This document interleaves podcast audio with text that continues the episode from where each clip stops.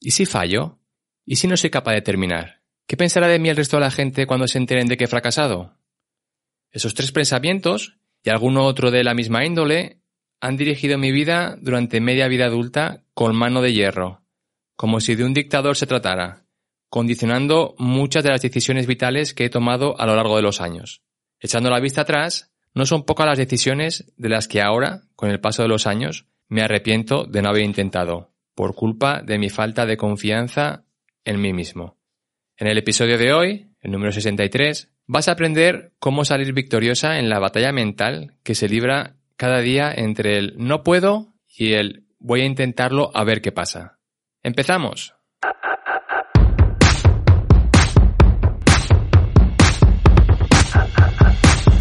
Frecuencia Fitness, el lugar de encuentro semanal para estar al día de todo lo relacionado con la nutrición, hábitos saludables y entrenamiento de fuerza. Con Daniel Rubio. Frecuencia Fitness. El podcast de cada semana. Aprende a estar más fuerte y no comer tanta comida. ¡Empezamos! Tener falta de confianza crea una sensación de parálisis lo que a su vez aumenta tu poca confianza en tus capacidades de hacer eso que estabas pensando hacer.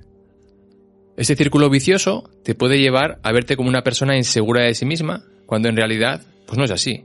Sentir falta de confianza en ti misma es diferente a ser una persona insegura. La última está asociada con parte de tu personalidad, y eso te dificulta más si cabe el intentar cambiarlo. Mientras que si lo asocias con la primera, pues será menor la barrera mental que necesitarás escalar para cambiarlo. Cada vez que en el pasado has intentado perder peso, pues habrás pasado por ese calvario en el que se convierte el machacarte con, con esas preguntas que hemos visto al principio, ¿verdad? Así que vamos a ver qué seis acciones puedes tomar desde hoy mismo para neutralizar ese tipo de pensamientos y aumentar tu confianza a cotas más elevadas. Pero antes de empezar, recuerda, con escucharlo y aprenderlo no es suficiente tendrás que querer ponerlo en práctica en tu día a día. Y como mencionábamos en el episodio 58, puedes enfocarlo como si se tratase de practicar una habilidad nueva. De manera que cada vez que lo, lo hagas, sabrás que es una repetición más a tu casillero de acciones hechas y por tanto estarás un paso más cerca de convertirte en experta en esa habilidad. Vamos con esa primera acción que es aceptar el fallar como posible opción cuando se intenta algo y no por ello sentirlo como un fracaso. Estoy seguro de que ya has escuchado otra veces la frase de que fracasar es no intentarlo.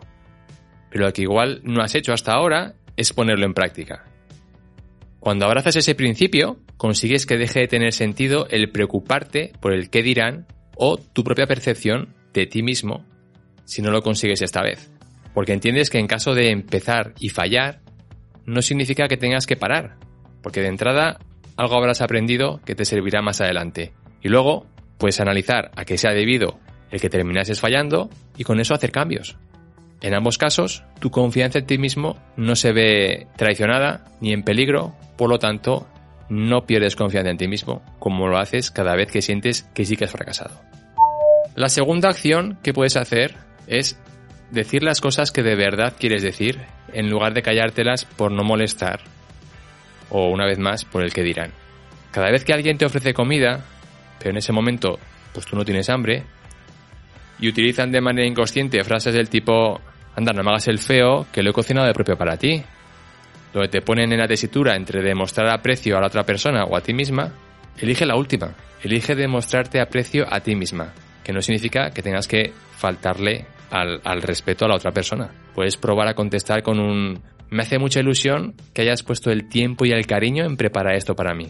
Deja que me lo lleve a casa y así lo pruebo más tarde cuando tenga apetito para disfrutarlo como se merece. Porque si me lo como ahora que mi estómago no tiene hambre, pues, pues no es lo mismo. De esa manera no sentirás que traicionas lo que de verdad querías, como si pasa si tu contestación a esa persona hubiera sido comerte lo que te ofrecen para no herir sus sentimientos. De nuevo, tu confianza en ti misma sigue sin problemas. Otra acción, la número 3. Vístete con ropa que te haga sentir poderosa. Y ese tipo de ropa será distinta según la situación en la que te encuentres. Pero el denominador común no cambia. te sientes empoderada. Eso significa que igual, en tu caso particular, tienes que decir adiós a esos zapatos de tacón, de tacón tan altos y tan finos, porque aunque te quedan muy bonitos, en realidad, cuando vas andando con ellos, estás más pendiente de no torcerte el tobillo que de andar como si fueras la reina de Inglaterra. Lo que tienes que hacer es ponerte tus zapatillas planas que te gustan más, aunque pienses que te hacen los tobillos menos atractivos. Pero cuando vas andando con ellas, sientes que, que estás en control. O igual es lo contrario. Igual lo que te hace sentir poderosa es andar con tacones altos, porque es cuando sientes que te quieres comer el mundo. Aunque el podólogo te ha dicho muchas veces que tendrías que usar un calzado plano. Se trata de que seas consecuente, una vez más. Antes era ser consecuente con lo que piensas y ahora ser consecuente con lo que quieres. En este caso a la hora de vestirte. De esa manera, de nuevo, tu confianza no se ve alterada ni se ve debilitada. La cuarta acción que puedes usar para ir ganando más confianza es cambiar la película de caos y desgracias que te cuentas en la cabeza por otra donde eres una héroe y como tal sabes que al final de la película el héroe siempre se salva. Así escuchado igual te ha sonado un poco peliculero, pero deja que te lo explique. Si lo piensas, todos nos pasamos muchas horas visualizando el peor escenario posible.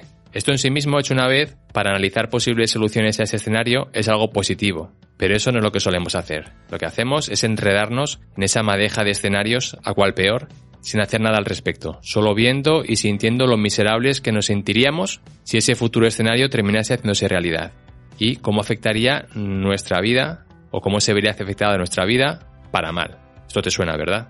Bueno, pues en estos casos, donde repites esa visión una y otra vez, se trata de que interrumpas esa emisión para visualizar todas las escenas de tu vida donde en el pasado sentiste y estabas convencida de que era el final del mundo y sin embargo saliste airosa. Antes de que digas de que no hay ninguna, porque ninguna de ellas conseguiste arreglar el problema, recuerda que si a día de hoy sigues viva, significa que sí que has sido capaz de llegar hasta aquí. Y eso ha sido posible que como el héroe de la película ha sido capaz de seguir para adelante a pesar de lo que los malos de la película te han intentado hacer. Verte como ese héroe que en realidad eres, en lugar de una víctima que espera que alguien acuda a salvarle, creará esa confianza que a día de hoy todavía ni ves ni sientes. Creo que te queda claro que no se trata de pretender sentir algo que no eres, sino de reconocerte lo que ya has sido capaz de hacer en el pasado y que es posible que no hayas valorado como se merece porque estabas ocupada preocupándote del siguiente peor escenario posible.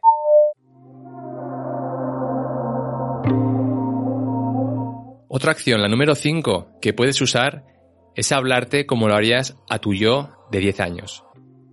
Cuando el día se tuerce, o cuando algo no sale como tenías pensado, más veces que no, nos castigamos a base de comentarios y pensamientos que nos daría vergüenza reconocer en público. Hace meses publiqué en Instagram un post donde te animaba a llevar encima una foto tuya de cuando eras niña para sacarla y colocarla en tu mano y así decirte o intentar atrever a decirte lo que quisieras en esas ocasiones donde lo que te sale es darte latigazos verbales en la espalda.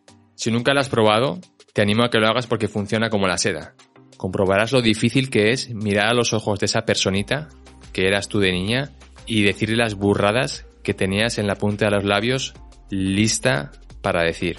A cambio, lo que te saldrá es tener compasión y explicarle que las cosas se pueden arreglar, dejándole claro que ella no es peor persona ni alguien mala por ese error o lo que sea que haya pasado. ¿Te das cuenta qué diferencia hará eso en tu confianza? Entrada dejarás de verte como un abusón hacia ti mismo y te empezarás a ver como alguien que es capaz de perdonar y dar amor cuando más lo necesita la otra persona, que en este caso esa otra persona eres tú. Y la última de las seis acciones, celebra las mini victorias del día. Estás aburrida de escucharme decirte esto, pero no me importa volver a repetirlo, porque es una de las claves más importantes. Y que porque como no lo vemos como algo tan importante, porque igual es algo que por ser tan fácil lo sigues asociando con que no pasa nada por no hacerlo, pues sigues sin hacerlo. Durante el día, cada vez que hagas algo que sabes que tenías que hacer, pero que en mayor o menor medida no te apetecía hacer, valóralo como se merece y date una palmada en la espalda. Usa alguna frase positiva que te resulte sincera para reconocerte el sabor de esa mini victoria. Ese ritual tiene tanta importancia para tu cerebro como el hecho de haber completado la tarea que te daba pereza o miedo. En ambos casos, cuando terminas esa tarea y cuando te lo reconoces a ti misma que lo has hecho, recibes tu dosis de dopamina en el cerebro, que te va a servir para afianzar dentro de tu cabeza que hacer esas cosas, aunque no te apetezca en el momento, tiene su recompensa por partida doble. Y conforme más vayas practicando eso, notarás como tu confianza va afianzándose y con ello te ves y te sientes más capaz de intentar cosas que de otra manera se quedarían en agua de borrajas. Así que con eso damos por terminado el episodio de hoy, donde hemos repasado las seis acciones que puedes ir implementando en tu día a día y que te servirán para ir mejorando y afianzando tu confianza. De manera que preguntas como las que has escuchado al comienzo de este episodio cada vez tendrán menos impacto sobre ti. Muchas gracias por tu compañía y ya sabes que si te ha gustado el episodio te animo a que dejes una valoración de 5 estrellas, un comentario, que te suscribas en la plataforma donde los descargas o que lo compartas en tus redes sociales. Con cualquiera de esas acciones que te llevan menos de un minuto de tu tiempo, conseguiremos que el podcast siga creciendo y alcanzando a más personas que todavía no lo conocen. Y de esa manera que esas personas puedan utilizar el 2021 como el año del cambio definitivo. Y ya sabes que cada día publico información en Instagram bajo la cuenta Frecuencia Fitness 40, 40 con número. Gracias de nuevo y hasta la semana que viene. Chao. Producción y edición de Iván Pachi Gómez, bajo la dirección de Daniel Rubio. Puedes escuchar este contenido en Spotify, Apple Podcast o iVoox y síguenos en Instagram como Frecuencia Fitness 40.